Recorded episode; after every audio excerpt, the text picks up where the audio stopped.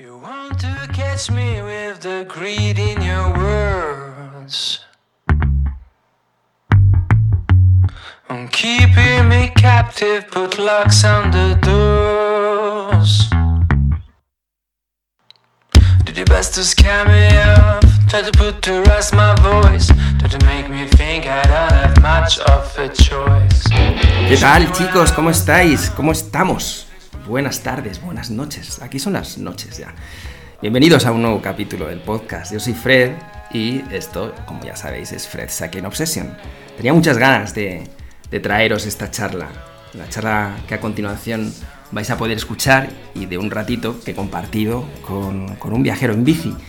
Que se llama Mikel, Ser Nómada. Quizá le conoceréis en YouTube como como ser nómada, los que os guste el bikepacking y lo que os- los que busquéis viajes de aventura en bici, cosas así, pues es un canal que ha crecido bastante recientemente y que yo he descubierto hace poco, pero ya me he visto unos cuantos vídeos, me he enganchado como loco. Como podéis ver en la, en la charla, al principio de la charla, eh, yo descubro que no sigue de viaje, porque yo pensaba que, que en este momento en el que íbamos a hacer la charla, él seguía de viaje. No habíamos hablado nada más que por Instagram y, ha sido todo muy rápido desde que le descubrí, le contacté. Yo estaba siguiendo la línea de sus vídeos de su viaje y no había seguido algunas de las informaciones que él había publicado por Instagram cuando, pues debido al coronavirus, tuvo que abortar el viaje encontrándose en Irak en un punto ya de no retorno con todo cerrado, con todas las fronteras cerradas y, en, pues en una situación en la, que, en la que no podía continuar y se volvió a casa, a Mallorca. En la siguiente hora y cuarto hablamos de, su viaje, hablamos de, de este viaje que empieza pues antes de la pandemia y cómo la pandemia le engancha a mitad de, de su aventura de querer dar la vuelta al mundo en bici. Y bueno, que aunque lo haya tenido que parar en este momento, pero que volverá en cuanto las cosas se pongan un poco mejor. Pero no solo hablamos del viaje, hablamos de, ya sabéis, las cosas que a mí me importan de la vida y las cosas que puedan ser trascendentes para que nos hagan pensar un poquito y nos ayuden a encontrar las, las- las motivaciones adecuadas para aquello que queramos conseguir. Y con Miguel ha sido muy fácil desde el principio. Ha sido una charla muy amable, muy entretenida y sobre todo pues con la sensación de que creo que abrimos una conexión que mantendremos en el tiempo y que segura traerá no solo más encuentros digitales como este, sino que seguro que en algún momento compartiremos pedaladas. Nada más chicos, os dejo con esta conversación con Ser Nómada. Os invito a que le busquéis en YouTube y en Instagram y no os perdáis sus, sus vídeos de sus aventuras. Y nos vemos prontito en el siguiente, que ya tengo algunas sorpresitas por ahí. Un abrazo, cuidaros mucho. ¿Qué tal? Bien. ¿Cómo estás? Muy bien, muy bien. ¿Tú qué tal? Pues muy bien, aquí estoy disfrutando de, de tus vídeos. Te tengo puesto en, una, en un proyectorcito. ah, lo tienes puesto. Ah, bueno. Sí, Joder. es que hay mucha, hay mucha luz todavía aquí y, y entonces pues hay poco contraste. Pero Pero- tienes guapo esto, eh, tienes el logo aquí detrás, joder. Sí, esto es una pizarra. Es una pizarrita y este es el, es el estudio. Qué y guay. nada, bueno, te, te preguntaría primero que cómo estás, pero es que tengo más curiosidad por dónde estás. Pregunta lo que quieras. Pues estoy en España, tío. No. ¿Y esto? ¿Cómo ha sido? Bueno, lo, lo dije, lo dije. Te lo iba a decir ahora por Instagram, pero digo, mira, me conecto ya. Sí. Porque, bueno, lo dije por Instagram y tal, y por porque no podía continuar. Hace dos meses. Pero hace, pero hace dos días, el último vídeo que publicaste, estabas sí, entrando en pero- Irak o... Pero los vídeos van atrasados. sí, sí, sí. Ah, Vale. Sí, porque estuve dos meses sin subir vídeo porque se me había roto el disco duro y claro, eso ha sido, ha sido la vuelta. Y hace, pues eso, se podría decir como, sí, hace dos meses, en plan, justo a final de año, entrando ya al 2021, ven- vine Ujú. para acá. Porque eso ya no podía continuar, que va, estaba todo cerrado y me tenía que ir de ahí porque se me acababa la visa. Pero bueno, ahora te cuento, sí. Es que la... Estoy, Sí, estoy en Mallorca, estoy en Mallorca. claro, me imagino. Ahora estoy pues ya buscando qué hacer. Total. Me imagino porque la magia de esto, o sea, yo en este momento nosotros estábamos planificando un viaje a cruzar Patagonia con, Mm, eh, que iba a ser mi primer viaje en bici, porque yo monto en bici mucho y hago pues, más eventos competitivos y cosas así, pero no, no he llegado a viajar nunca en bici. Entonces, eh, claro, buscando gente que está viajando en bici en estas fechas y cuando te encontré y vi los vídeos y todo esto, alucinaba, digo, pero ¿cómo, puede, cómo está consiguiendo pasar por tantos sitios y avanzar tanto según están las cosas? O sea, que llegaste a... Sí, fue ha sido seis meses, estuve viajando con el corona, creo. En plan, desde marzo hasta pues, diciembre, sí, que estaba en Irak y ya, que ya no sabía qué hacer. es que también me metí en un sitio que se puso un poco complicado. Ya, todo, Irán, todo estaba cerrado básicamente, alrededor. Pero eso no lo, no lo has publicado todavía, ¿no? No, no, no, no. No, porque voy por orden, porque si no, si publico ahora, ¿sabes? Algo de, voy por orden cronológico y... Yo empecé, empecé en algún vídeo de los últimos seis o siete, empecé ahí en esa historia y ahora he empezado desde el principio, desde el primer vídeo. Mm. Y, y, bueno, pues ya me estoy entrando de toda la historia. Este creo que es como el quinto o el sexto. Claro, ya hay gente que lo mira, sí, no sé. Claro, es que para, para el que se conecta de, de, primeras a la experiencia, pues eh, pues mola, me apetece verlo todo. guay, guay, gracias. Nada, pues si es que tenía muy de ganas, la verdad es que si te digo la verdad, eh, pensaba que estabas en, el viaje ahora mismo y estaba diciendo, es, alucinante eh, el tiempo en el que vivimos, ¿no? O sea, de repente, hace cuatro o cinco días mm, me encuentro un vídeo de un tipo que me cae muy bien, que está dando la vuelta al mundo en bici, le contacto por Instagram, me responde en ese mismo día y quedamos en tres días en hacer una, en hacer una charlita. Y, y, estaba alucinando porque, claro, yo también creo contenidos en, en diferentes plataformas y, y, tú has estado creando contenidos durante el viaje. Has llevado portátil, ¿no? O sea, ¿qué, qué, cacharrería, ¿qué cacharrería has estado llevando? Sí, no, portátil y cámara. Bueno, en realidad, bueno, eh, eso no, es algo que suelo decir, pero tengo tres cámaras. En el viaje, ¿llevabas tres? Sí, bueno, a ver, tengo una cámara reflex, que es la que. Tengo una cámara reflex, que es la de fotos, la de vídeo para cuando hago algún planos un poco más profesionales, pero normalmente grabo con una pequeñita y tengo una GoPro también, pero la GoPro la llevo como de. porque ya esa ya la tenía. La GoPro la tenía desde hace bastante y la llevo como de, por si acaso, alguna toma de agua y tal. Pero sí, sí, es un curro. Y, pero si paraba mucho, en plan, Claro, yo no he hecho, si tú miras el tiempo que he estado, mm. comparas con otros viajeros, y no he hecho muchos kilómetros, porque hay viajeros que en un año se hacen, no sé, 10.000, 15.000 kilómetros. También ha sido el coronavirus, que a mí me pilló a los seis meses, ya me pilló el coronavirus. Y eso fue como, vale, para aquí. Porque cuando tú saliste, cuando tú saliste, estaba, ¿en, qué momento empiezas? ¿Cuál es el día uno? ¿El día que sales de Mallorca? Salí en, octubre de 2019. En octubre, hostias. Claro, y yo salí, y claro, en marzo de 2020 empezaba el coronavirus. ¿Y te pilla dónde? En Grecia. Claro, yo estuve seis meses de España a Grecia y desde ahí ya y empezó el corona y aquí ya me quedé en Grecia. Bueno, los episodios de Grecia, de Grecia están. Y no en Grecia ahí como cuatro o cinco meses. Entonces, cuando los que he estado viendo de Turquía, ahí en Turquía sí que estaba ya el coronavirus a tope. Sí, sí, todos, todos. Claro, es que no, todo fue llegar a Grecia, el segundo día de Grecia, algo así.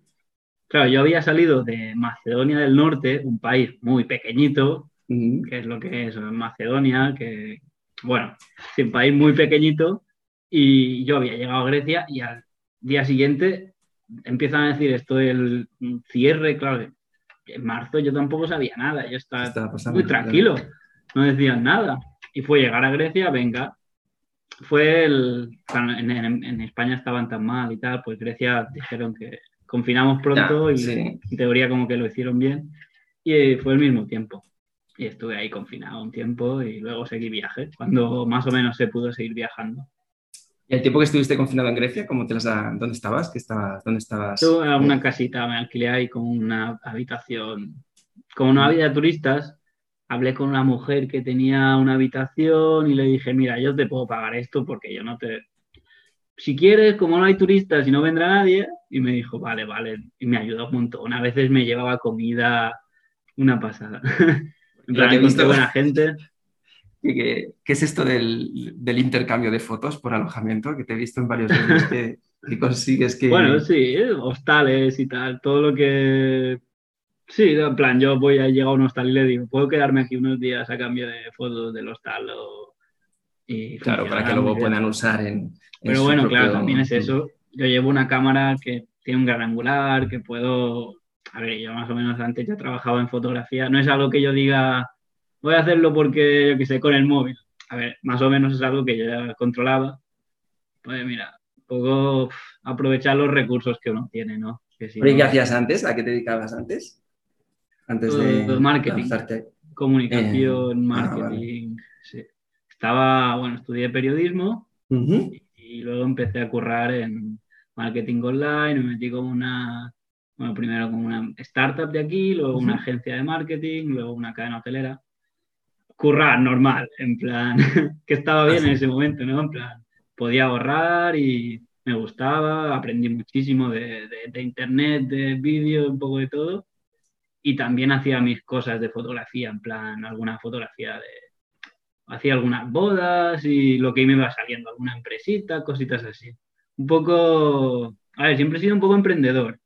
No ha sido algo de voy a hacer vídeos no sé, porque sí, siempre me ha gustado el emprender, el tener un proyecto ahí en marcha propia, el intentar hacer algo por uno mismo.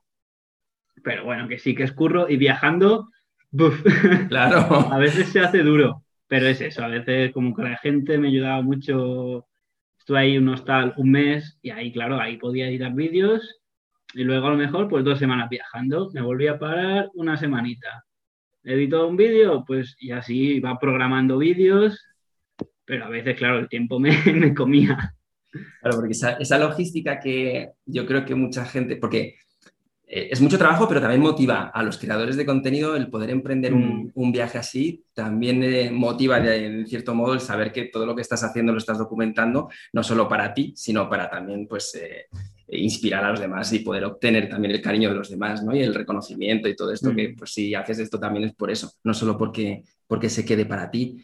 Pero claro, los que hacemos estas cosas sabemos que es un curro lo que hay detrás brutal. Y yo estaba viendo un orden muy bueno en tu creación de contenidos y estaba diciendo, ostras, eh, cada vez que pilla internet está poniéndose a montar o debe de encontrar momentos en los que se pone a montar un poquito. Veo que las calidades no son 4K, a lo mejor es que no tiene muy buen internet para subir y entonces, pues, bueno, pues tiene que tirar de, de 1080. ¿no? Estas son cosas que yo como creador pues, pues estaba, pensando. a ver, es eso, es pararse y Claro, yo como me gusta ir despacio y me gusta hacerlo, pues como que, claro, al final lo haces porque, porque quieres, ¿no? Y porque crees en el proyecto. Pero sí, está claro que hay veces que se hace un poco...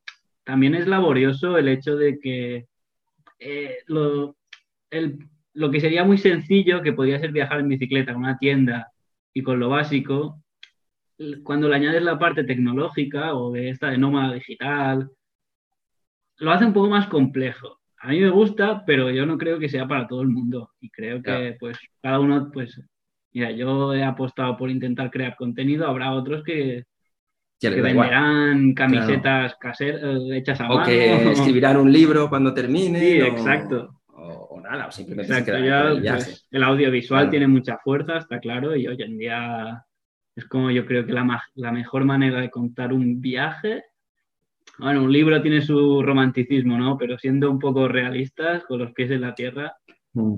eh, un, canal de YouTube o vídeos puede tener bastante impacto. Y yo lo que veo es que a la gente le llega, ¿no? Y eso es lo que... Sí, claro, totalmente. Eh, YouTube tiene esta magia, ¿no? De que en el momento en el que conectas con el algoritmo, pues te empieza a enseñar cositas que te, que te relaciona y esto en particular, pues eh, me imagino que habrás tenido un montón de momentos en el viaje que se te escapan de grabar porque, porque no te da tiempo a sacar. La mayoría. Eso es la pena, ¿no? De este, de este aventura. Pero oye, ¿tú montabas en bici antes o no? Uh, pues solo de ciudad. Solo yo ah. nunca. Eh, sé que tu espacio es más de ciclismo y de, mm. pues, la parte más deportiva, pero que a mí me, me, gusta mucho el deporte y tal, pero la verdad que nunca lo he visto, yo, nunca me he considerado un ciclista, por ejemplo. Mm. Nunca me, he llamado porque no hacía ciclismo como tal y yo pues por aquí, por, por Palma, en plan por la ciudad y tal, me gustaba, alguna vez, yo que sé, una rutita por tierra divertido, pero nada en especial. Yo era un vehículo mecánicamente simple, barato y que me permita tirar. Pero ya habías viajado eh, previamente, habías hecho viajes de estas dimensiones sin bici. O sea, tenías ese nivel un poco de. No, no, Iba a decir en bicicleta. Pero, En bicicleta era mi primer viaje. Era mm. totalmente. No, había viajado de mochilero. Estuve mm. mochileando, sí. Y ahí como que ya, ya tenía ese contacto con, con el mundo de los viajes y la aventura, eso de llevar una tienda y no saber dónde vas a dormir. ¿Dónde vas? Es que hay una cosa que... De la bici, sí. Que digo que hay una cosa que a mí me ha conectado mucho con, con lo, que has, eh, con lo que estás haciendo y con lo que seguro que vas a seguir haciendo en cuanto puedas. Que, es que tú tienes, tienes esa habilidad de transmitirnos eh, que es sencillo hacerlo, ¿vale? Porque yo creo que muchos de los que os lanzáis a viajar de esta manera, tenéis muy bien equilibradas muchas cosas dentro de vosotros, en vuestra cabeza, para poder estar con esa eh, capacidad de estar abiertos a las cosas que sucedan, de resolver los problemas con, muy buena energía y sobre todo con la facilidad de conectar con la gente como se ve en, tus vídeos, ¿no? Que dices, joder, es que se ve muy, mucha hospitalidad y mucho cariño por la gente en tus vídeos. Y dices, ya, claro, pero es que tú también llevas eso contigo en, tu, en tus alforjas. Tú llevas esa sonrisa en todos los contactos que se te ve con la gente. Lo primero que se te ve es, es, es una sonrisa, ¿no? Y consigues hacerlo fácil que parece que los que lo estamos viendo al otro lado decimos, bueno, pero Jolín, si Miquel puede, pues yo también puedo. Míralo, que si se ve sencillo, pero no es, sí, pero no es tan sencillo, ¿eh? No es tan sencillo tener esa, esa energía. No, no hay, yo creo, creo que es verdad que no hay que tomárselo como algo que sea como, como una manera muy fácil de vivir, porque no, no, no, lo es, y a veces esa energía no está. Y mm. claro que y en mí tampoco, ¿eh? te lo digo. Pero que, también es verdad que, no sé, yo cuando saco la cámara y me pongo a grabar, aunque un minuto antes estuviera más serio, pero yo es que sacar la cámara, o no sé, y me da cierta gracia y creo que a la gente también le da gracia y es como, no sé, pero... Pero te pasa igual cuando te encuentras con la gente, cuando te encuentras con alguien en, la en, en cualquier momento del viaje es lo mismo, ¿no? Como que te, sí, a ver, quieres, quieres mostrarle esa energía, quieres mostrarle la sonrisa y aunque no se hable el mismo idioma, se conecta rápido, ¿no? Ah, es que yo no sé, yo creo que es algo que te sale, ¿no? Cuando estás, si es lo que tú quieres estar haciendo, que es estar por el mundo, viajando, por ahí perdido, yo creo que es algo que estás ahí, te viene alguien a saludarte simpático y yo creo que te sale, ¿no? Esa, a ver, dependerá de la persona. Pero es que a mí la verdad que me hace feliz ¿eh? viajar, porque mm. no en todos los momentos soy así, de, como a veces la gente me lo dice, en plan, siempre estás riendo, yo en plan, puf, pues no, muy, en plan, en la vida real no es tan así tampoco. Pero, pero sí, es bonito, es bonito. Eso es que el movimiento te hace feliz también, ¿no? El movimiento y el estar sí, avanzando. Es eso, es lo que es un poco pues mi manera que he encontrado de, sí, creo que es la manera que ahora puedo ser más feliz, ese movimiento. El movimiento que no significa que tenga que ser viajando, puedo, puedo vivir un año en un lugar y mm. no, no significa que siempre tenga que estar de ruta para arriba y para abajo. Pero ese, esa vida un poco nómada es lo que a mí ahora mismo me, no sé, lo que me da esa gracia de vivir, ¿no? No me aburre. ¿Reengancharás con la bici o estás pensando de otra Sí, a ver, sí, yo quiero viajar en bicicleta, quiero seguir viajando en bicicleta, pero la cosa es que a mí lo que me hace más ilusión es seguir viajando en bicicleta por eh, que yo hacia donde iba, hacia Asia Central y Sudeste Asiático, o en países un poco más, no sé, por ejemplo, ahora mismo en Europa en bicicleta, no, podrías y me lo pasaría genial seguro. Pero mm, no sé, a lo mejor intento, ¿sabes? Trabajar un poquito ahora unos meses y luego volver a pillar la bicicleta y, a ver si se puede viajar en algún sitio un poco más exótico, digamos. Sí. que es donde me apetecería. ¿Dónde te gustaría empezar? ¿Estás, ¿Tienes alguno más o menos alguna idea de dónde te gustaría empezar? Bueno, me encantaría pues seguir como poder ir a Irán y hacer hacia el este, que eso sería como... O sea, que de alguna forma continuarlo, ¿no? O sea, eso sí. Sí, a mí eso, para mí eso sería lo ideal, lo ideal. En plan, también en este punto, claro, yo he vuelto por el coronavirus porque ya no me dejaban seguir, pero que también en este punto en que me encontraba era un punto de inflexión también en que yo quería cambiar algunas cosas de la bici, quería dejar algo de equipamiento, quería trabajar un poco los vídeos unos meses. Necesitaba dos, base. tres meses como de pararme un poquito y arreglar un poco todo.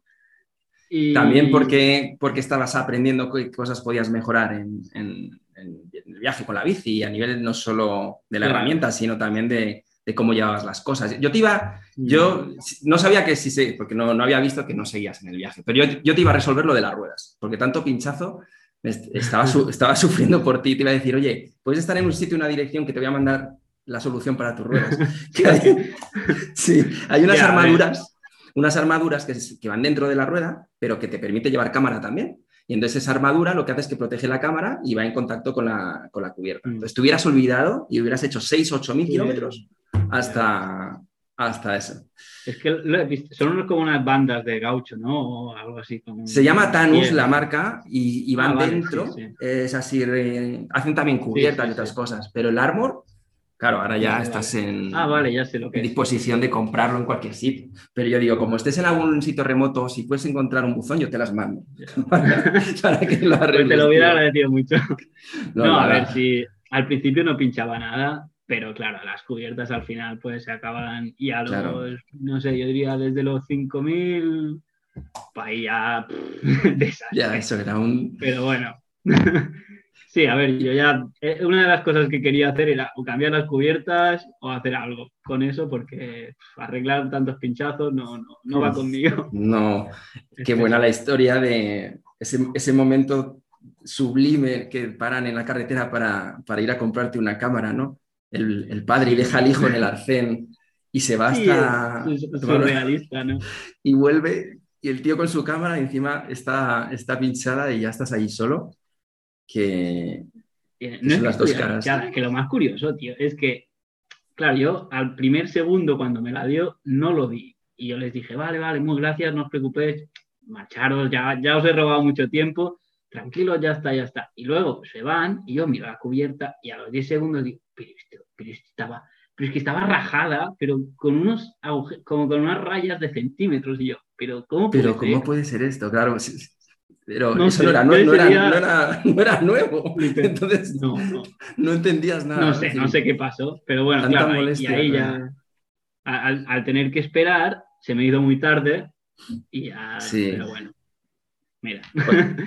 Oye, ¿cómo es esto de cómo es el Couchsurfing y el Warm Showers este? Que sé lo que es, pero quiero que los oyentes que tenemos que sepan un poco qué tipos de servicios hay por ahí para, para poder dormir un poco y buscarte la vida y que nos cuentes tú de primera mano también qué tal funcionan, porque, porque son dos cosas diferentes, ¿no? Una es como que te alquilan sofás para dormir o algo así. en- No, no, no, Couchsurfing y Warm Showers, bueno, ambas son 100% gratuitas, ¿eh? no, no, no Ah, gratis. nada. Ah, vale. sí, sí, sí, vale. yo cuando he dicho, en plan, cuando yo digo voy a quedarme en Couchsurfing o en Warm Showers, lo que sea, tú no pagas nada, es como una colaboración entre personas. Vale, no, vale. no hay ningún interés y sí, y es gratis también. Bueno, Couchsurfing ahora creo que hace pagar cada año algo así, pero bueno, no sé, cada uno que lo mire. Pero sí, básicamente es como tú tienes la opción de... hay gente que ofrece su, su casa, en plan, pues si quieres, envíame una petición y yo te puedo hospedar o no. Y tú le dices, hey, yo qué sé, soy, estoy viajando en bicicleta por el mundo y estoy en, no sé, aquí en Split, Croacia. Voy a llegar mañana. ¿Me puedes hospedar tres días? Y si te dicen que sí, pues te vas a su casa y ala. Y muchas Y- veces. Y sé, resulta. Te cocinan o pues. Sí, Sí, he sí. estado muchas, muchas, ¿eh? Y también lo usé mochileando, en plan, viajando en mochila y hasta por, por África y tal, ningún problema y todo es... Te hospedan y ya está. Y he estado a veces una semana en una casa. Y súper bien. Oye, qué impresionantes los vídeos de Capadocia, ¿no? Esa zona tiene... Sí, muy guapo Capadocia, muy guapo. Me sorprendió mucho. También porque no había mucha gente por el coronavirus, porque Claro. claro, Turquía estaba abierto para turistas, por eso yo pude ir, y mucha gente fue, es un poco lo que se podía, a donde se podía viajar este verano, el verano pasado, pero sí, no había muchos turistas comparado con normalmente, y claro, ahí en los vídeos se ve como, no sé, yo ahí me sentía muy libre porque podía acampar en teoría en cualquier lugar. porque en Turquía las leyes y todo eso son un poco más difusas, ¿no? Que, que en Europa a veces para acampar o tal, pues ahí me sentía muy, muy libre. vale. ¿Y la, la, cueva esa en la que estuviste un par de días?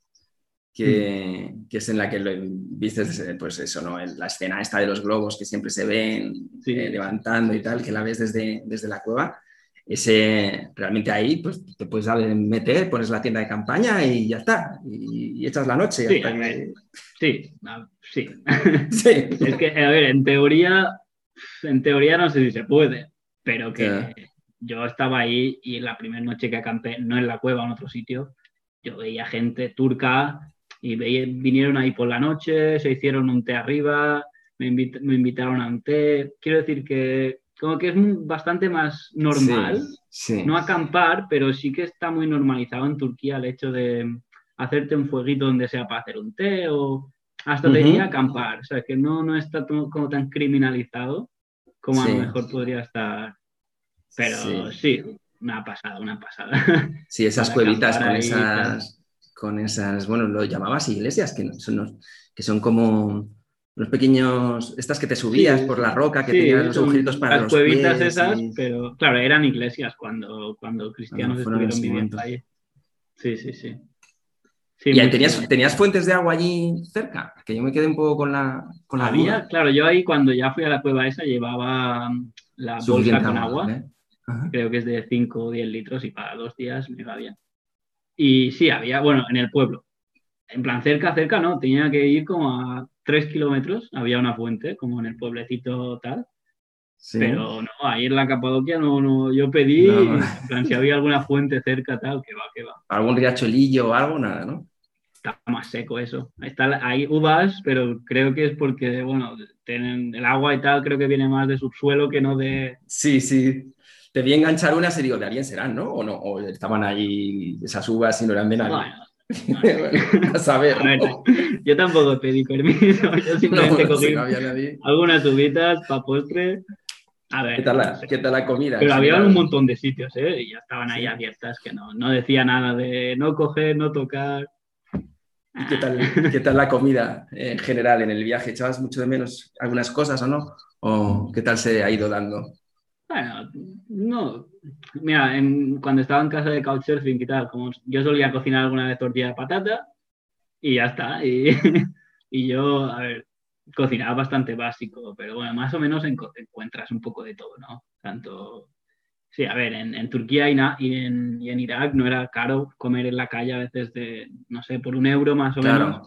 Claro. Podía comer algo y no cocinaba tanto. En Europa, pues más pasta, arroz y verduras y, pero no te veía echarle, echarle eh, o sea, que principalmente cocinabas con, con, verduras, con vegetales y cosas así. ¿Es por, ¿Era por tu dieta o porque no encontrabas o porque eres principalmente no, vegetariano o algo? No, no, no me considero nada. Simplemente, a ver, yo como de todo, pero...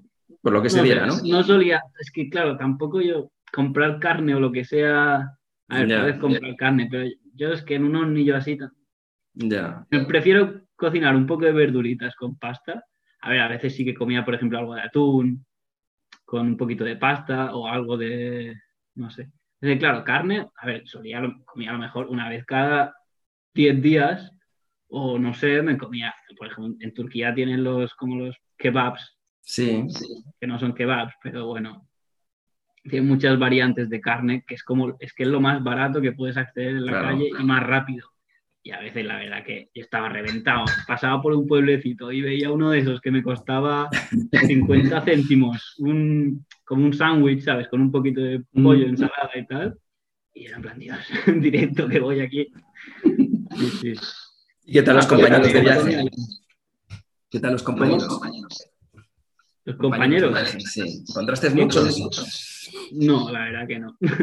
He sido un poco solitario no he encontrado demasiada gente. Algunos, bueno, una chica que salía en un vídeo, eh, mm. viajera y tal, pero de, es que, bueno, y el, y el hombre que, un hombre que viajaba desde hace 10 años, que me lo encontré en Albania también, pero nunca he compartido más de un día con, con un ciclo viajero. Nunca he estado, pero yo creo que también el corona afectó muchísimo de, claro, yo salí en invierno, en invierno no hay tanta gente que viaja en Europa y la, yo luego en verano ya estaba al corona, por lo que... claro, pero también... Yo me preguntaba, en un vídeo te, te, vi que habías conectado con un tipo que era turco, creo, también, que, luego, que te invitó a comer en un sitio y que luego dormisteis cerca de, en una playita ahí, que era como un camping y que luego el ah, sí, Ah, sí, también, también. Sí, un día estuve con este chico también, un turco, sí, sí, exacto. Pero yo pensaba, debe de ser de todas maneras complicado compartir, ¿no? Con desconocido viaje cuando... Porque el encuentro debe de ser relativamente fácil porque las dos personas mm. tienen un poco el, mismo espíritu, pero también tienen las mismas ganas de estar solos, ¿no? Como... Hombre, si viajan solos, claro.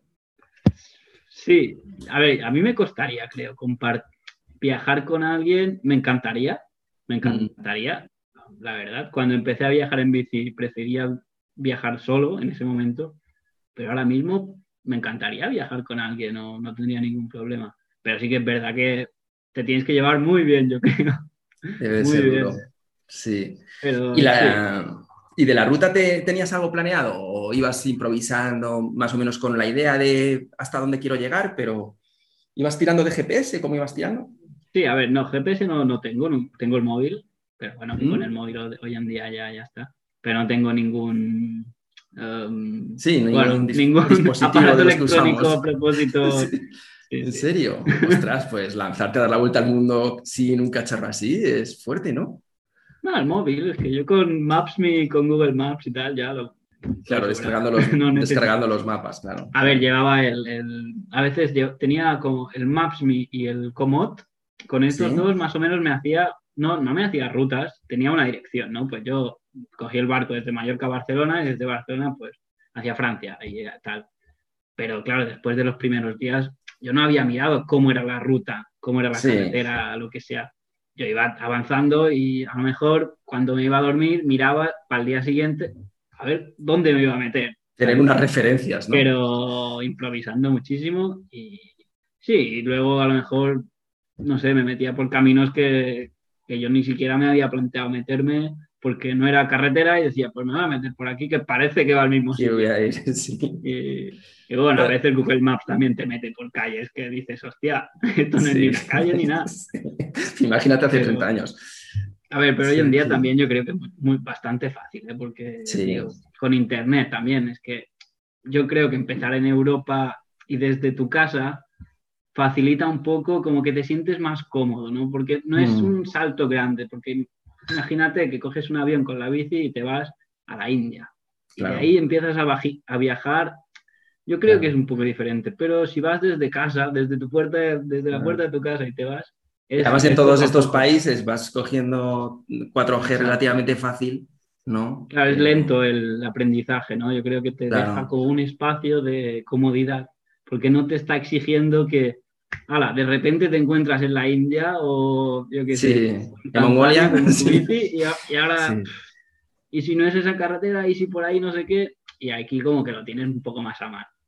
Sí. Pero, y jugártela un poco también, ¿no? Quiero decir, yo creo que tenerlo todo planeado o tener una ruta para un viaje largo en bicicleta, a ver, puede ser, por ejemplo, si haces la Patagonia y vas a ir por, pues claro, no hay muchas opciones a lo mejor, ¿no?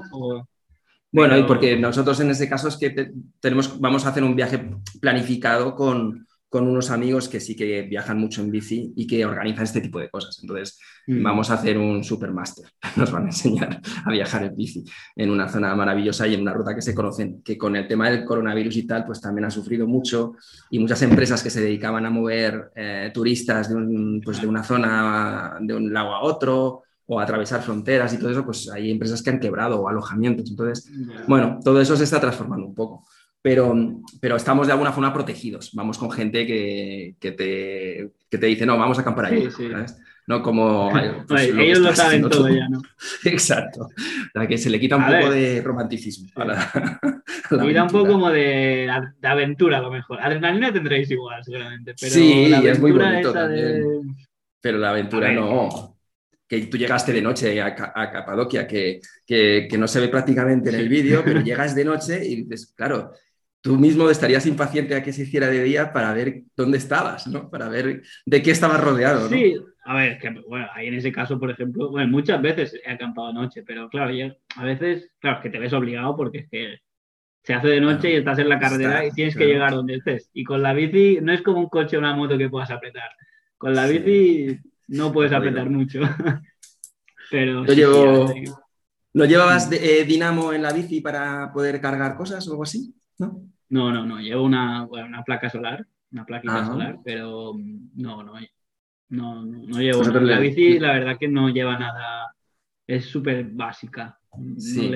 ¿La elegiste con algún criterio? ¿Alguien te ayudó a elegir ese modelo de bici en particular? ¿O, bueno, tiraste un no, bueno, internet y estuve sobre todo informándome de gente que había viajado en bicicleta, como los, más clásicos que hacían vuelta al mundo.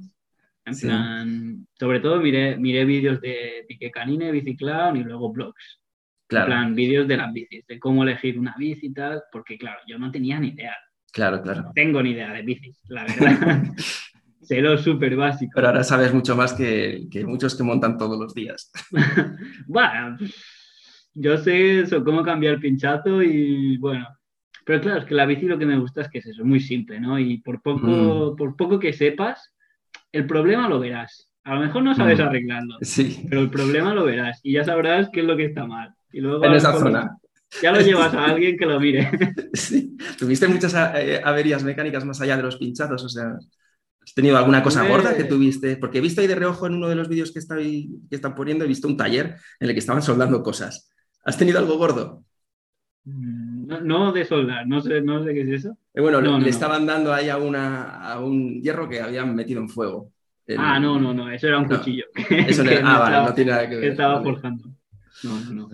Ah. Um, no, bueno, he tenido nada. Se me, en plan, un día creo que he ido al mecánico, creo que una vez. Y era como que la rueda detrás estaba un poco descentrada. Floja y se movía un poquito y como que tuvieron que quitarle, pero era bastante fácil. Y nada más, en plan, algún, las marchas, ajustar un poco las marchas y, ya está. La verdad que no, no, no, he roto ni una cadena, ni se ha roto, se rompió una vez el, el cable de marchas, que también me lo arreglaron porque yo no, ni siquiera eso. Así que no, nada grave, nada grave. Ha ido, la verdad que estoy contento con, con el material y tampoco ninguna caída ni ninguna cosa, no tuviste, no has tenido ningún susto, bueno, susto igual te lleva. No graves, en plan, me he caído alguna vez, pero que no lo he grabado, pero de caerse de, esto de... Ahora mismo recuerdo una vez que el suelo estaba mojado y había como un puente de madera de estos que, que con agua es un... Hielo, sí. Y fue, y fue nada, tocarlo con la bici y, y ahí un par de veces. Pero claro, súper poco a poco que... Claro, eso a veces voy muy poco a poco y, no sé, no, no, no voy con prisa con la bici. Si me caigo, pues bueno. Pero eso se te ve desde el primer, bueno, desde el primer día, pero en el primer día se te nota pues siempre, claro, normal, un poco más nervioso y estás enfrentándote a algo pues que, que, por un lado apasiona, por otro lado da un poco de, de sustito, pero tardaste mucho en conectar con el viaje o que el viaje te, enganchara por completo. ¿Sentiste en algún momento decir, ahora ya estoy en el viaje? Es como, eso es una sensación que tengo yo que todavía no me he puesto a hacerlo, ¿vale? Mm. Pero tengo la sensación como que digo, ¿cuántos días voy a necesitar para soltar un poco el estrés y toda la carga emocional que tengo de mi día a día y de mis cosas para sentir que bien, estoy en el viaje, ya soy yo mm. y ya no estoy preocupándome por cosas que no tengo que pensar? Mm una buena pregunta, pero la verdad que no te daré una buena respuesta porque, porque no lo sé. que has estado, has estado conectado desde el día uno. Sinceramente, no, porque no, no recuerdo un punto de inflexión. sinceramente creo que podría considerar un punto de inflexión a mejor yendo un poco más atrás. En plan, yo en 2018 fue cuando como que decidí dejar el trabajo y empezar a viajar en mochila. Ahí a lo mejor sí que como que de ese punto de dejarlo y querer empezar a viajar y ya empezar a viajar y estar por ahí, por, por África, tal, pues no sé, ahí supongo que ya sí que me empezaba a sentir como en el viaje y a lo mejor no se paró. Yo creo que no paró, porque volví a España, trabajé un poco más y ya estaba con lo de la bici y ya, no sé, me, me gustaba también eso de organizar un poco, me compré la bici, me compré las cosas y me fui. Casi no fue ni no fue eso de en dos años voy a hacerlo, lo tengo todo preparado, ¿sabes? Fue casi... Ya estabas activado. No estaba planeado. voy a hacerlo, pues lo hago. Y como no estaba tan planeado, a lo mejor por eso como que ya arranqué un poco a la... Pues ya estoy en el viaje y ya veremos. Y, y tampoco a nivel físico eh, te preparaste empezaste y dijiste, bueno, me prepararé en el camino, ya irán pasando las cosas, ¿no? Nada, nada, sí. Yo a veces iba a correr, me gusta el deporte, pero nada, nada extremo ni que desea, sea de sufrir mucho. Siempre me ha gustado, he hecho tenis, he hecho, no sé, pádel o correr y tal. Pero sí, fue, pues al principio, bueno, el primer día creo que me marqué 80 o 90 kilómetros. Sí, 80 y tantos, lo, he visto. Lo he visto. pero pero yo creo que porque estaba motivado, porque... pero sí, a ver, y luego iba tirando. Y claro, como tienes todo el día, ¿no? Pues unos 70, 80, 60 kilómetros, por, por lento que vayas, pues lo vas avanzando. Y sí, sí. Y, oye, y, hace, hace falta pasta para poder hacer algo así. Hombre, o sea, quiero decir... es, es, la más... Hombre, a ver, hace falta pasta para vivir. vivas donde vivas. Yo creo, por ejemplo, yo creo que vivir en bicicleta, vivir viajando en bicicleta, bueno, yo creo, ¿no? Es más barato que vivir en un piso si te tienes que alquilar, por ejemplo, una casa. Pero bueno, yo siempre digo el presupuesto entre 200 300 euros al mes puedes viajar tranquilamente en bicicleta, que son unos 10 euros al día. Y con eso es un buen... A ver, está claro que habría gente que gasta mucho más si cada día quieres ir a un camping o un hostal o, un hostal, o ir a un restaurante. Pero si lo haces como la mayoría de cicloviajeros lo hacemos, que es reduciendo gastos y pues disfrutando las cosas gratis, que la vida tiene muchas cosas gratis que se disfrutan mucho, pues yo creo que no necesitas mucho. Y yo te digo, claro que sí, yo creo que entre 200 300 pavos al mes vives tranquilamente. Y claro, eso pues cálculos, pues... Pero ya te digo que yo, por ejemplo, yo he empezado, yo digo, vuelta al mundo, yo empecé la vuelta al mundo sin tener el dinero que necesitaría para la vuelta al mundo. Eso hay que dejarlo claro. Y la mayoría de viajeros, quiero decir, hay gente que se piensa que nosotros, o que yo, por ejemplo, tengo tanto dinero que digo, ahora, pues ya no tengo que trabajar. No, no, no, es así. Es decir, tienes muy poco dinero, pero también es el, saber gestionarlo y como que ese gastar poquito y en qué lo gastas, ¿no? Yo podría a lo mejor, pues, alquilar un piso y trabajar y tal, y gastaría más y, y tendría más, más, más dinero. Y así, pues, pues mira, gastas mucho menos, también tienes menos ahorros, lo que sea, pero bueno pero sí que yo, la verdad es que yo no le ponía cifra, yo me imaginaba que dependiera, dependiendo del país, pues igual estarías en 5 euros al día y otros, en otros en 20, que si duermes en un hostal, que si vas a un camping, que si pones la tienda por ahí, claro que sí. Pero, pero desde luego que sí, que no me imagino que te vas con 50.000 euros en, la, cuenta y, bueno, y vas improvisando. No, no. que no va con el estilo de viaje. por eso también viajar en bicicleta, yo cuando me planteé, viajaba en mochila al principio un poco por lo mismo, ¿no? Porque tienes pocos recursos y tú dices, vale, yo quiero viajar durante un año, tengo estos recursos, pues ¿cómo puedo hacerlo? Pues de esta manera, porque si, si yo no miro mis recursos y digo, quiero viajar de hoteles y tal, es que me voy tres días y ya vuelvo aquí y ya, quiero decir, y es un poco... y yo, no critico, cada uno que, que, se gaste el dinero como quiere, pero claro, si, si, uno se gasta unas vacaciones de 2.000 euros en unas vacaciones en una semana, pues claro. Tú dices, yo estoy un año con la bici, con ese pues sí, sí, exacto, exacto. pero fíjate, no, no, más cómodo, a ver, está claro. Bueno, eh, depende para cada uno. A lo mejor para tu espíritu sí es lo más cómodo, ¿no? Para tu forma de entender la vida y de lo que a ti te hace más, feliz. Es lo más divertido, a lo mejor. O es una manera de aprovechar la, juventud, ¿no? De, hacer algo con los años que no sea vender mi tiempo. Porque ¿qué, año, ¿qué años tienes? 27 te, hacía por ahí. Digo, no sé si estará entre 25 o 30 años, debe, de estar. Me parece una de las mejores decisiones que puedes tomar. Yo he trabajado toda la vida, he creado, he emprendido siempre, entonces siempre he tenido eh, responsabilidades. Y aunque he viajado mm. muchísimo, pero siempre he viajado mucho con, con confort. Y cuando me he ido a países remotos a hacer aventuras en bici, con confort. Es decir, me cruzo a Mongolia, sí, en un evento. me he cruzado Sri Lanka en un evento. O Tanzania, o no sé qué. que está claro que también es, viajar, ¿no? Pero supongo que te refieres a que no es lo mismo porque, claro, lo que descubres durante el viaje a lo mejor, o las experiencias que tienes, seguro que has tenido experiencias brutales. Estoy seguro que la gente local y has estado inmerso.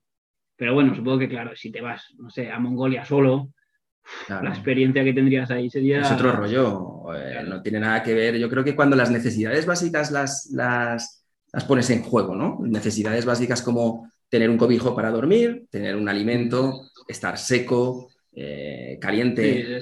cuando, cuando, cuando eso entra en juego, porque a mí eso me lo daban en los eventos. Entonces eh, yo no tenía que negociar con la gente de los pueblos para que me ayudaran con esto. Entonces yo te metías ocho horas de bici, terminas, eh, si es competitivo bien, si no es competitivo, pues te van a dar comida, te van a dar cosas.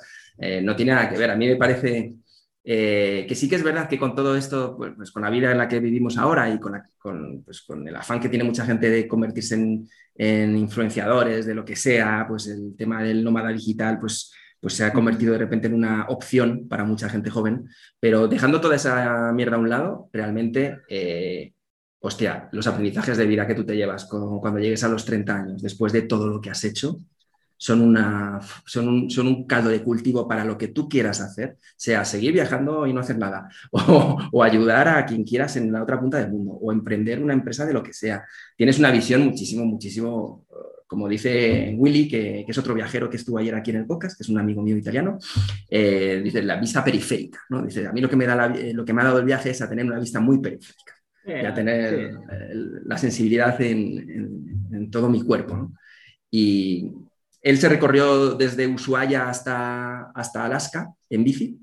Él era un currante y con 30 años o por ahí, 30 y pocos, pues decidió dejarlo todo en Italia Mm. Y se hizo famoso en aquella época, en Italia, porque te estoy hablando del 2000, 2001 o algo así, que no había tanta... No había, tanta gente ni, nada. ¿eh? Nada. Y luego él con esos viajes pues se empezó a, darse cuenta de que podía crear algo alrededor de ellos y, bueno, pues creó una empresa de, de, esto que nos lleva a nosotros por ahí. Entonces, pues ha atravesado Asia, ha atravesado un montón de cosas de estas y ahora nos coge a nosotros y es un, viajero que te enseña de repente, pues yo voy a hacer un primer viaje con él en bici y voy a aprender lo que a lo mejor has aprendido tú en un año de bici, ¿sabes? Pues yo lo voy a aprender en dos semanas con un, con un tipo de este que me va a enseñar a moverme, ¿no? Pero... A ver, claro, está, está guay esto lo que hace, lo que hace Willy este. Sí. sí. A ver, claro, hay que buscarse un poco las, las opciones, ¿no? Pero sí, a ver, es una, es una manera de crecer, no sé, no, yo creo que todo el mundo crece, ¿no? Quiero decir, no, no, a mm. veces sí, he tenido la idea de que viajando pues tienes una experiencia que no sé si estando estable en un sitio tal, pero después, dos minutos después digo, pero en realidad hay gente que no viaja, que me parece la puta hostia y no ha viajado casi en su vida y son brillantes, así que tampoco tendrá tanto que ver. No sé, tío, yo creo que, pero a ver, que sí, que es una, es una buena manera de aprender, viajar, seguro, porque te llevas un poco al límite y es eso, a veces cuando tus necesidades básicas no están tan cubiertas, te ves, te ves como tu instinto de supervivencia está ahí luchando, ¿no? Por, pues, por tener ese grado extra o, no pasar tanto frío, o tener algo de comida. Y supongo que esos aprendizajes, pues, no sé, ya te, lo diré a los 30 años. Se queda, tío, se queda, te lo aseguro que se queda, porque porque luego depende de que quieras hacer o no negocio con todas estas cosas, claro que no. Willy, ha creado, ha creado, una empresa alrededor de esto y, bueno, pues le va bien, excepto ahora con el coronavirus, ¿no? Pero no quiere decir que esa sea la respuesta, ni mucho menos. Yo lo que sí que creo es que, es que yo tengo 43 años y yo he tenido mm, hecho muchas cosas en mi vida, pero, pero lo que sí que me doy cuenta conforme van pasando los años es que eh, los retos más importantes son los que tienes dentro y no los que consigues a lo mejor profesionalmente o los que consigues eh, materialmente, ¿no? Que esto pues, es un tópico, pero es verdad. Esto a veces no te das de cuenta hasta que te das de bruces con ello y dices, no necesito nada de esto. Sí, si te lo llevan diciendo 10 años, o 20, o 40, pero no eres consciente de ello hasta que a lo mejor el nivel de estrés en tu vida no, está compensando con, la satisfacción de lo, que, de lo que usas y lo que tienes y lo que al final te tiene a ti. Y eso eh, que necesitas, o yo al menos, eh, he tenido que pasar muchos años para ir encontrándome, eh, yo estoy seguro que si más joven hubiera hecho cosas como las que estás haciendo tú, eh, yo hubiera tenido una visión diferente. Y a lo mejor es lo que dices tú, no, tienes una percepción tan clara de si el viaje te transforma en una persona mejor, no lo sabes. Pero sí, en el fondo quedan cosas, quedan cosas, no tengo ninguna duda. Sí, sí, no, algo, algo quedará.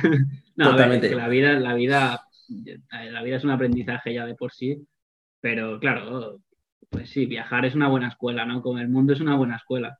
Y cuando lo tocas con tus propias manos y te espabilas por ahí, pero bueno, digo, ya sea viajar en bicicleta, ya sea cualquier tipo de cosa que, mm. que nos, que nos em, haga luchar un poco contra nuestro confort y contra, contra lo que nos hace estar cómodos y bien, pues a romper eso y hacer algo un poco transgresor, ¿no? Que, y yo creo que eso también como que te despierta una felicidad que a lo mejor antes ni sabías que tenías. Ni sabías. No sabías, no lo has experimentado, no has sentido nunca mejor esa, esa sensación. Y cuando la sientes o cuando experimentas algo así, pues claro, es, es, fuerte, ¿no? En plan, es, es muy bonito, sí, sí. Sí, yo lo experimenté tarde, como te digo, o relativamente tarde, y cuando volvimos de Mongolia de aquel viaje, yo recuerdo que estaba totalmente eh, girado, no sabía dónde estaba. Es, es, un golpe muy fuerte cuando, cuando vuelves a tu realidad y te das cuenta de... Nosotros después de haber atravesado Mongolia estuvimos un tiempo en el Gobi y, y, estando un poco pues, con la gente allí y, pues lo mismo, ¿no? Lo que tú has estado, lo que muestras en tus, en tus viajes, la, la hospitalidad tan bestia de la gente que no tiene nada, ¿no? Que es, que es eh, mind-blowing para quienes tenemos tanto, ¿no? Eh, y que cuando luego vuelves a tu realidad, pues a nosotros nos costó mucho, de hecho nos afectó un poco, eh, porque sientes que no te corresponde todo, todo lo que tienes en ese momento. ¿no? Que luego vuelves a, equilibrarte en tu presente normal, porque si no haces cosas, las cosas son las mismas. Pero mira, yo em, otra de las preguntas que te quería hacer, que no sé qué tan exitoso es esto, porque sí que tengo amistades en Estados Unidos que sé que lo son, pero son culturas diferentes. Me refiero a la generosidad de los oyentes, de, los, eh, de la audiencia, ¿vale? Por ejemplo, no sé si conoces, seguro que sí, Patreon, que es una plataforma para que los creadores de contenido, bueno, para quien no lo sepa, es una plataforma donde los creadores de contenido, como podemos ser Miquel o yo, cada uno en sus, en sus historias, pues reciben apoyo económico de quien les sigue porque valoran el trabajo que hacen y les gusta el trabajo que hacen. Y ahí pues eh, la audiencia decide si te da un dinero, te da otro, lo que sea, para que tú sigas haciendo, haciendo ese trabajo.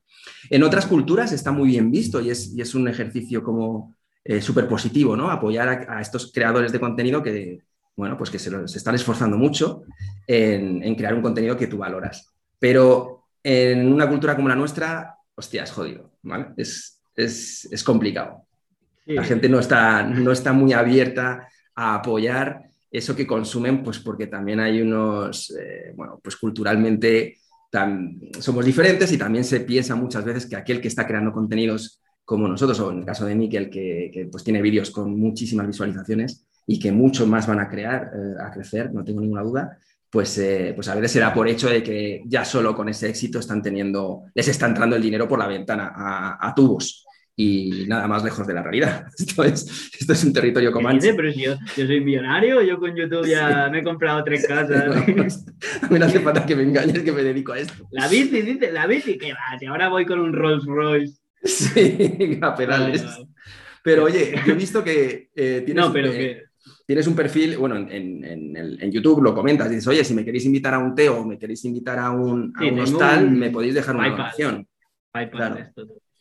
¿Y, ¿Y la gente se tira el rollo? ¿O, qué? A ver, bueno, yo te digo, yo he recibido alguna donación que al no pedirlo casi casi, al ser tan. Yo, porque yo nunca lo he dicho así en voz, ni en un vídeo, ni nada, porque. No sé, yo tengo como puntos encontrados en esto, ¿vale? En esto de la economía colaborativa, que la gente porque, a, ver, me encantaría, ¿sabes? en plan, yo he encantado cuando recibo, he recibido donaciones, sí. Mm. Muchas, no, no, un poco. Y yo te diría que a veces hay gente que, una persona que da mucho y tal, que no mucha gente, que es difícil, claro que sí, pero bueno, cuando esa persona da mucho, joder, encantadísimo. Pero sí, a ver, por ejemplo, el Patreon a mí me gusta la idea y me lo estaba pensando y lo estoy pensando, a lo mejor lo hago en un futuro para hacer algo un poco más exclusivo o tener un contacto, hacer una pequeña comunidad ahí y tal. Pero la verdad que yo prefiero encontrar otras fuentes de financiación. Soy más partidario, si puedo, que es lo que estoy intentando, es encontrar otras fuentes. Claro que, bueno, la opción está ahí, ¿no? Pero bueno, creo que, que sí, que es difícil. Hay gente que tiene muchos, muchos mm, patronos, y les va súper bien y, y súper, pero yo creo que también tienes que dar algo, ¿no? Yo no, lo que no quiero hacer es como pedir y que, y como que, a ver, yo ya estoy creando contenido en YouTube. Claro. pero bueno, y lo que paga YouTube no es nada comparado con lo que le tienes que dedicar, así que no, no, no, no sale muy a cuenta, la verdad. Pero bueno, yo estoy intentando pues conseguir algún contacto con marcas, tal, y de ahí intentar financiar más que desde la gente. Si la gente quiere apoyar, o si yo que sé, saco un, eso, una comunidad ahí o un podcast y la gente quiere apoyar eso, estupendo. Pero bueno, yo ya digo que mi contenido como tal en YouTube va a seguir siendo gratis y no quiero que la gente pague por mis contenidos. Eh, prefiero encontrar alguna marca o que YouTube o yo buscarme otras fuentes. A ver, que la clave al final es juntarlo un poco todo, ¿no? Pues un poquito de YouTube y alguna donación y alguna marca y tal, y puedes más o menos sobrevivir. Pero, siempre, que, siempre que esté en, línea con lo que tú te sientas. Eh, 100%. Bueno, pues que, que, sientas que es fiel a tus principios, ¿no? Yo te digo, nosotros en, en, nuestros contenidos, nosotros hablamos mucho de este tipo de cosas, porque eh, estamos intentando. Bueno, somos un, e-commerce también, nosotros somos una tienda online también de, ciclismo, eh, pero somos creadores de contenido en general, en diferentes eh, formatos. Y una de las líneas que nosotros tenemos es intentar abrirle toda la información posible a los usuarios, a todos los niveles, desde lo que nosotros pagamos por las cosas que ellos compran, ese nivel de incluso de transparencia, hasta pues cómo funcionan estas plataformas, ¿no? Para los que quieran en un momento dado lanzarse o tengan alguna idea, que sepan, eh, pues oye, que algunas cosas quizá no son las más adecuadas si quieres eh, crecer rápido, que eso es complicado, qué tipo de, enfoques tienes que tener, porque yo también durante años he sido profesor de este tipo de cosas, porque yo he tenido agencias de marketing históricamente, me, he dedicado a eso mucho y he trabajado para grandes marcas, para deportistas de, mucho nivel, eh, llevándoles sus marcas en la creación de sistemas, lo llamamos nosotros, ¿no? que son espacios donde ellos puedan monetizar su imagen y cosas así. Entonces yo como defecto de profesional y habiendo sido profesor de, esto, eh, pues ahora en mi propia empresa de ciclismo, pues lo que quiero es intentar eh, generar esa línea de contenidos. Entonces, eh, yo sí le veo mucho valor, por ejemplo, al contenido que tú estás creando por lo que, por lo que tú provocas, porque tú no, no, no creas simplemente entretenimiento. Hay unos valores que tú estás transmitiendo. Hay cosas que a mí, para mí son útiles, son muy útiles. Yo estoy viendo un tío con una energía de puta madre que me está enseñando a, a cómo moverse por la vida. Y ese tipo de cosas me parece mucho más útil eh, apoyarlas que apoyar a lo mejor a un chaval que está, eh, con todos los respetos, grabándose mientras juega a Fortnite o a la hostia que sea. Entonces, eh, yo sí que soy de los que creo, y de hecho estoy ahora escribiendo un artículo sobre esto y tal, en los que quiero decirle a, nuestras, a nuestra audiencia, y aprovecho en este, en este episodio, que, tras que, se que se animen a apoyar aquello que les hace felices, ¿vale? Eh, independientemente de dónde venga, si el creador viene de un Instagram, de YouTube, de lo que sea, pero si le hace feliz y de alguna forma siente que aprenden, que aprenden algo con ello, hay, un, hay mucho trabajo por detrás, está clarísimo. Pero sobre todo que, que se pueda diferenciar que, oye, que esto está siendo útil para mí. Y, yo ahí te digo que yo en tus, en tus vídeos me habré visto 10 o 12, no me he visto más. Tienes un porrón, eh, te he conocido hace poco y me estoy poniendo en, línea. Pero así que, tú dices, no, pues yo cómo voy a cobrar por esto, si esto al final no deja de ser una retransmisión de mi viaje, ¿no? de las cosas que yo considero. Bueno, ojo, ahí hay, hay muchas cosas muy, muy chulas que a mí me emocionan. O sea, a mí me, me parece que es eh, un tío pues eh, muy real, que aunque es verdad que dices, no, es que yo cuando cojo la cámara pues estoy, estoy feliz y me pongo feliz, pero a lo mejor hace 10 minutos estaba cagándome en la puta. Es que eres humano también, ¿no? A ver, tampoco quiero parecer un hijo puta, ¿eh? En plan, No, que no, detrás de cámaras también seré simpático. Pero bueno, que. No, pero con esto de, de Patreon, que sí que es verdad que, que hay mucho trabajo detrás y que, a ver, yo por ejemplo, no pienso, sí que pienso que tenga un valor, también porque la gente me ha puesto un poco los pies en la tierra y me lo dice, porque Claro. a veces es, es fácil desprestigiar el trabajo de uno mismo, porque hay, hay gente que pues, está muy flipada de la vida, ¿no? que se piensa que lo suyo es lo mejor, pero que hay que ser humilde, yo creo, y que hay que, pues, no, no pensar que lo que haces tú es la puta hostia, ¿no? Pero bueno, que algunas personas sí que me dicen que eso, que les ha ayudado un montón, tal, y, y ahí yo siento realmente satisfacción. Si en un futuro tal hay una opción de Patreon y la gente quiere apoyar, por eso mismo que tú dices, porque consideran ellos mismos que el contenido es de valor, que les está aportando algo, y si yo estoy dando la opción, por supuesto, más que bienvenido. Pero sí, espero, ¿sabes? Que no, no tener que depender de ello ah, a tope. No, y además estás esperando al momento adecuado. Eso también me parece eh, muy inteligente en estos No procesos. quiero- no coger No atajos. quiero- sí, y- sí, a ver, yo no quiero. Hay gente que, no sé, que se crean la canal de YouTube y ya ponen un Patreon de dame dinero. A ver, sí, apóyame, estás dando, sí. ¿Qué valor estás aportando tú? Yo soy muy Mm. consciente de que yo soy un creador de entre millones y que Sí. ¿y por qué me van a dar dinero a mí y no al otro? Que, que a lo mejor también les está aportando. Pero bueno, que sí, a ver, también yo creo que bueno, que si la gente quiere dar, ¿no? O que si ellos quieren apoyar contenido, pues súper bien. Pero sí Yo creo que poco a poco va a ser más. en el mercado latino Mm. no es tan fácil, a lo mejor, porque Mm. tampoco tenemos el poder adquisitivo de lo que sería la estadounidense y ya está, pero que yo sí que veo patro, patronos, patrons aquí que funcionan muy bien, en plan, ¿Sí? algunos españoles, pocos, pero sí, a ver, yo creo que el contenido este de viajeros y tal, al ser un poco único, puede funcionar bien. Yo creo que a la gente le gusta, porque también lo que re- yo el amor que recibo es increíble, porque es Claro. algo único, ¿no? Es, no es como, yo no estoy explicando historia, ni esto, es algo que no puedo hacerlo a nadie más porque es mi viaje, ¿no? Pues, Claro, eso es. y eso supongo que tiene ese factor de, es original 100%. Total. Y aunque en el mundo hay muchos que están viajando en bici, lo están documentando, o no en bici, pero, pero jolín, Claro. eh, hay que hacerlo en habla hispana. Yo no, no conozco muchos. Te encontraste con un chico también que estaba, que estaba haciendo como dirección contraria, ¿no? A lo que hacías tú, un malagueño, ¿no? Me suena. Ah, sí, sí, sí, Roberto. Claro, este viene desde, desde Tailandia. Lleva como tres años, en plan, lleva tres años viajando, no, no seguidos, pero sí, sí, ahí en Turquía lo encontré. Sí, sí, sí. Y ¿Qué tal con estuvimos él? mira, De- una semana en casa de, de Warm Sí. Showers, de un colombiano que vivía ahí, y nos dejó una semana su apartamento. Una semana. Es que los Bueno, colombianos una son semana o, no sé, cuatro, cuatro días por ahí. Que los colombianos son muy majos. Yo, soy Bueno, me han enamorado dicho, me de han dicho Colombia. que cuando vaya a Latinoamérica ahí no, no me van a dejar salir. No te vas a quedar aquí, te va a encantar. vas a venir a Sí. Colombia y no te vas a querer ir. Yo, bueno, Yo ayer, bueno, mi mujer es que es colombiana, entonces vamos todos los Ah, años. y bueno, mi mujer. pues a ti te ha sí. pasado esto, ¿no? Sí, además he montado en bici mucho allí y he pasado mucho por ese tipo de puentes de los que hablas, de madera.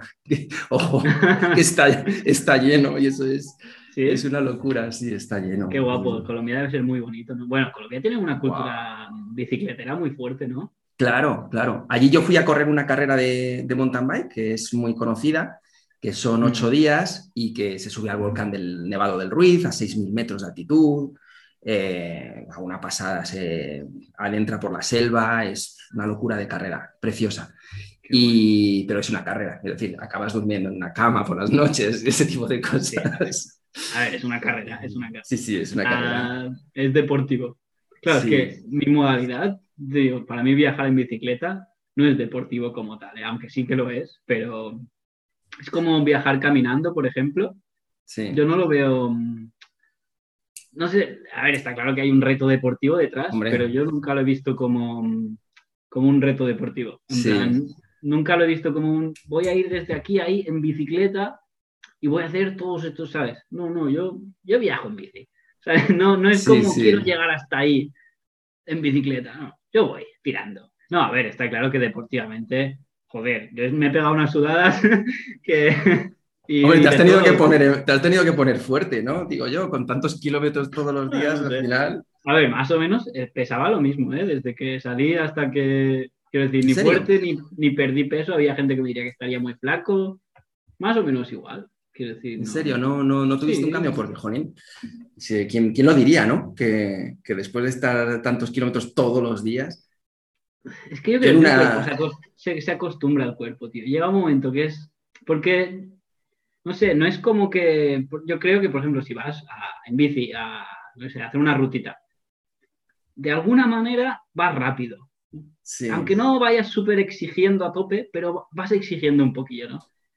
Pero yo muchas veces con la bici no exigía, quiero decir, simplemente pedaleaba, pero no me exigía mi cuerpo, ¿sabes? Un, un esfuerzo físico. Era, pues, por ejemplo, cuando caminas, que no estás, estás... Um, pues uh, sí, lo que se, se hiperventilando ni nada, que está normal, pues igual con la bicicleta había momentos que claro que cuando tienes que subir o algo así, ahí por supuesto que tienes que que, que el cuerpo se revoluciona.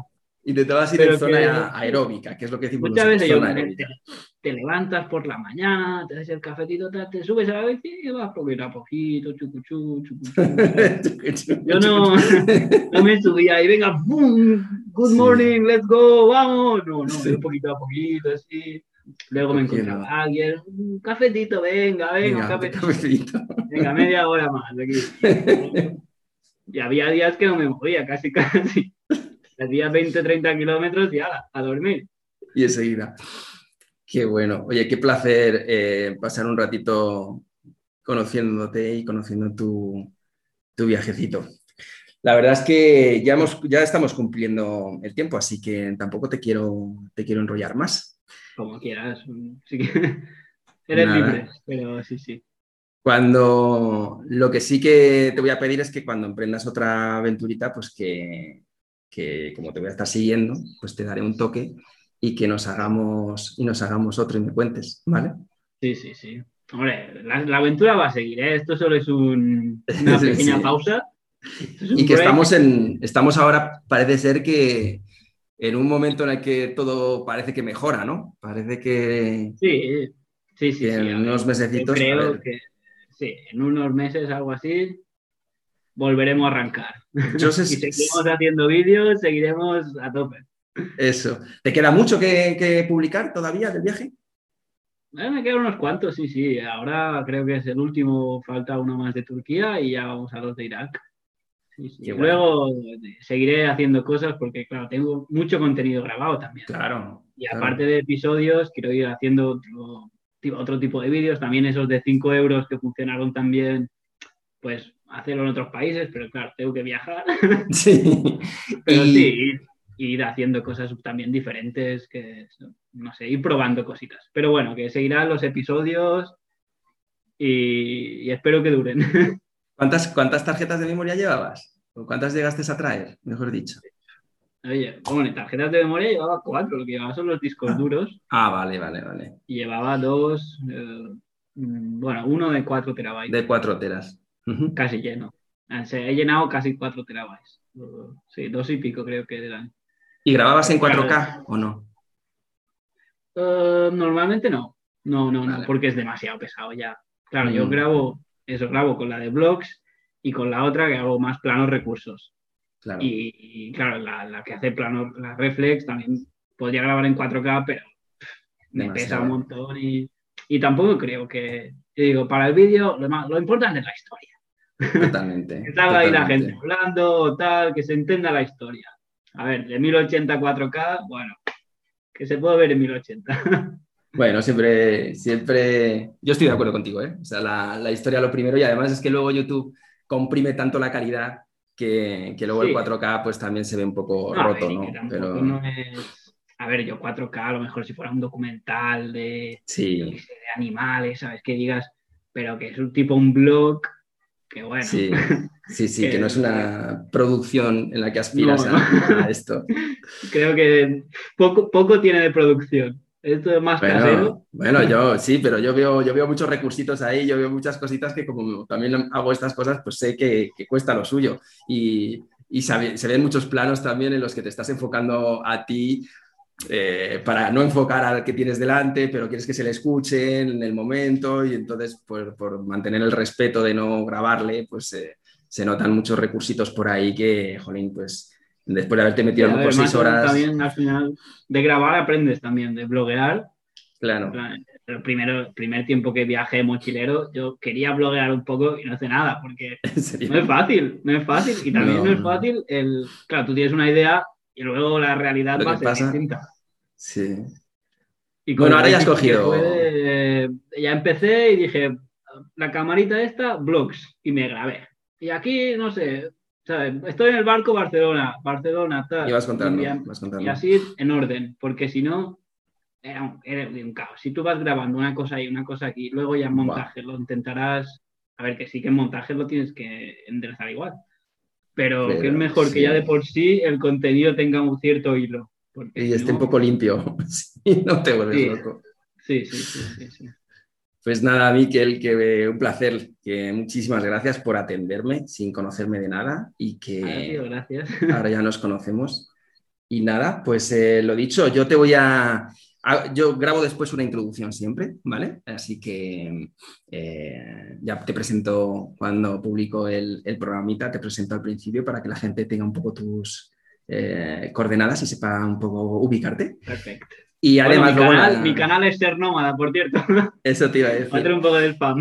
No, no, si yo, no te preocupes que lo digo en la introducción y además Vale. eh, en la información del capítulo y, y ahí pues en la descripción pondremos, de momento son las dos cosas que yo tengo tuyas, el Instagram y el canal, ser nómada en los dos casos, Sí, ¿no? es O lo, sea, es lo que tengo. vale. Estoy preparando página web y, y tal, porque tengo, porque he hecho, hago mucha fotografía también, que eso es algo. Claro. En Instagram ahora he hecho una cuenta solo de fotografía, pero en la web es donde tendré sobre todo más fotografía, eso, fotografía que no me cabe en YouTube, que no tiene ningún sentido, pero que a mí me gusta mucho hacer y que desde viajes y saldrá pues eso, las fotos que tomé en Irak, en Turquía y tal, y un poco por todos los países que he estado, un poco un resumen, ¿no? Que una empresa o algo entre ahí y vea el quién- trabajo que eres es capaz de este hacer, en- claro. Claro, exacto. Pero Muy bien. estamos en ello, estamos en ello. Pues nada, mucho ánimo, mucha suerte y, que prontito puedas eh, lanzarte al viaje. Que no mucho gracias. tiempo y vosotros también, tío. Mucha suerte en, en vuestro Muchas viaje. Cuídate mucho. Un Disfruta, abrazo. cuídate. Chao, chao.